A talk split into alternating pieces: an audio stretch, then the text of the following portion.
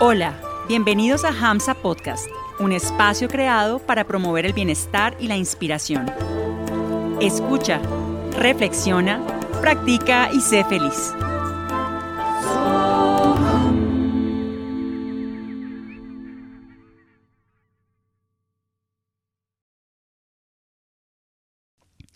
Hariom, feliz día. Esperamos te encuentres muy bien.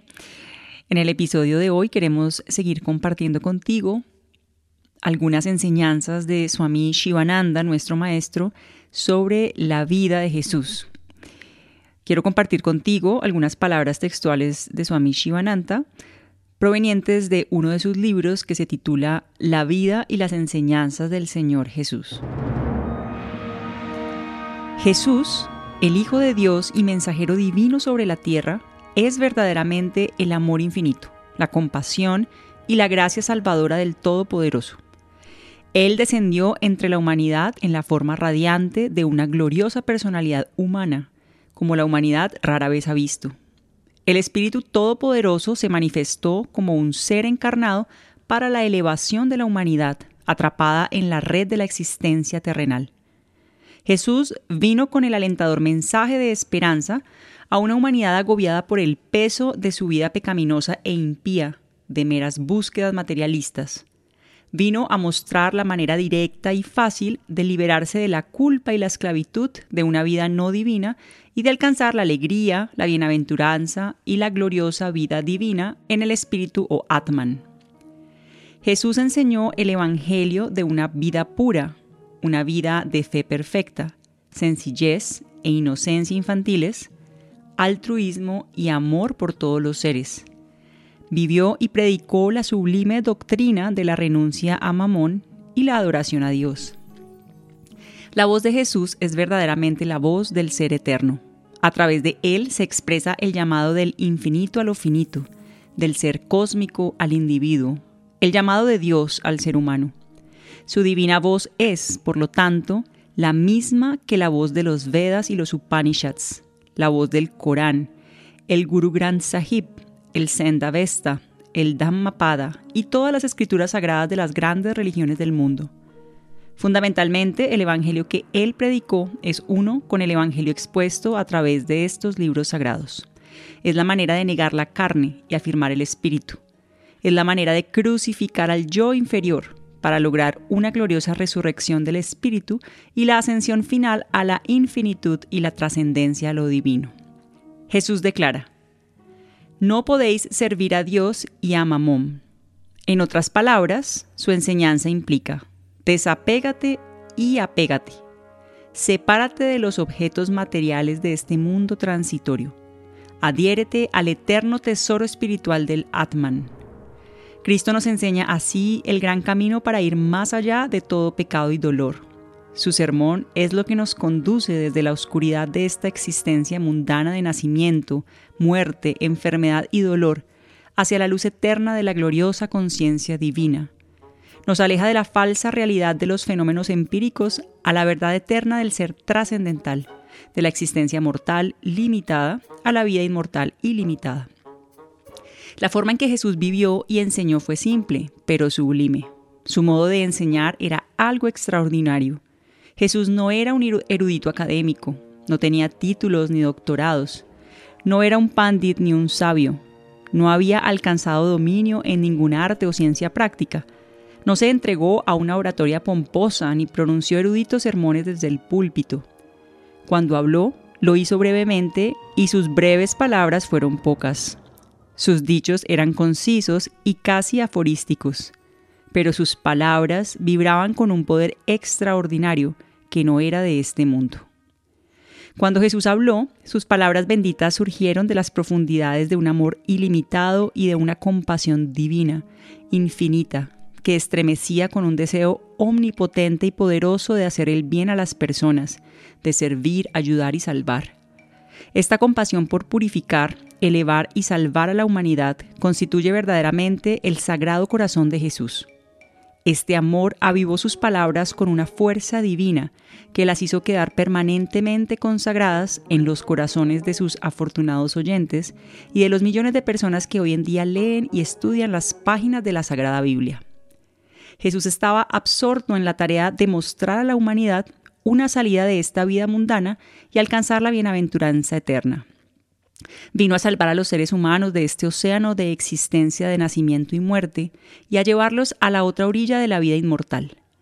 Por eso predicó el Evangelio de la espiritualidad práctica, dejando de lado toda teoría filosófica abstrusa y todas las investigaciones intelectuales. Jesús les enseñó a las personas cómo debían vivir, qué debían pensar, qué debían sentir y qué debían hacer. Para ello, vistió incluso las verdades más elevadas de la vida espiritual con historias y parábolas sencillas que incluso cualquier persona podría captar y comprender fácilmente. Una de las primeras verdades espirituales importantes que el Señor nos revela proviene de uno de los incidentes más conmovedores registrados en el Evangelio. El Señor compasivo, que caminaba por las calles de la ciudad, se encontró de repente con una multitud enojada Vio que todos estaban enojados con una mujer que fue sorprendida en el acto del pecado y estaban a punto de castigarla con la muerte. Ante la llegada del Salvador, la desventurada mujer se refugió a sus pies, derramando lágrimas de remordimiento.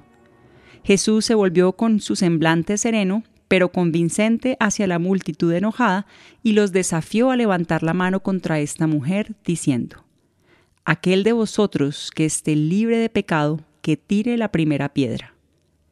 Tras sus palabras hubo total silencio. Todas las voces enojadas se apagaron. El miedo entró en el corazón de la multitud. Dejando caer las piedras y los palos, la multitud desapareció. Jesús se quedó solo con la mujer arrepentida ante sus pies. Él la levantó y la despidió diciendo, Vete y no peques más. En estas pocas palabras, el Señor nos revela la gran ley del reino espiritual, es decir, que el alma que se arrepiente sinceramente queda absuelta de todos los pecados y recibe las bendiciones de la compasión divina. Si das este paso de alejarte de la oscuridad del mal en la vida y dar un paso hacia la luz de una vida pura y divina, entonces ciertamente te abres a las bendiciones del Señor. Pero para que estas bendiciones entren en tu ser, alcancen su plenitud y fructifiquen en ricas experiencias espirituales, Debes preparar tu corazón para recibirlas correcta y apropiadamente, así como un granjero prepara completamente el suelo para que las semillas crezcan, germinen y desarrollen una rica cosecha. Jesús resaltó en una hermosa parábola el importante papel que desempeña la receptividad correcta y adecuada del buscador en el progreso de la vida espiritual. Un día cálido y bochornoso en Cafarnaum, el Señor pasó una mañana ocupada, predicando, enseñando, sanando, consolando, inspirando e instruyendo a grandes multitudes que se habían apiñado a su alrededor. Al anochecer caminó por la orilla del lago. Allí también se encontró con las multitudes. El Señor subió a una barca y remando a unos metros de la orilla arrojó el ancla en el agua. Desde allí se dirigió hacia la ansiosa multitud y con dulces palabras les contó la siguiente parábola. Un granjero esparce las semillas para su campo, que está al borde del camino. Debido a la fuerte brisa, algunas de las semillas se las lleva el viento y caen al borde del camino, donde los pájaros las recogen y se pierden. Algunas semillas caen sobre rocas duras y secas.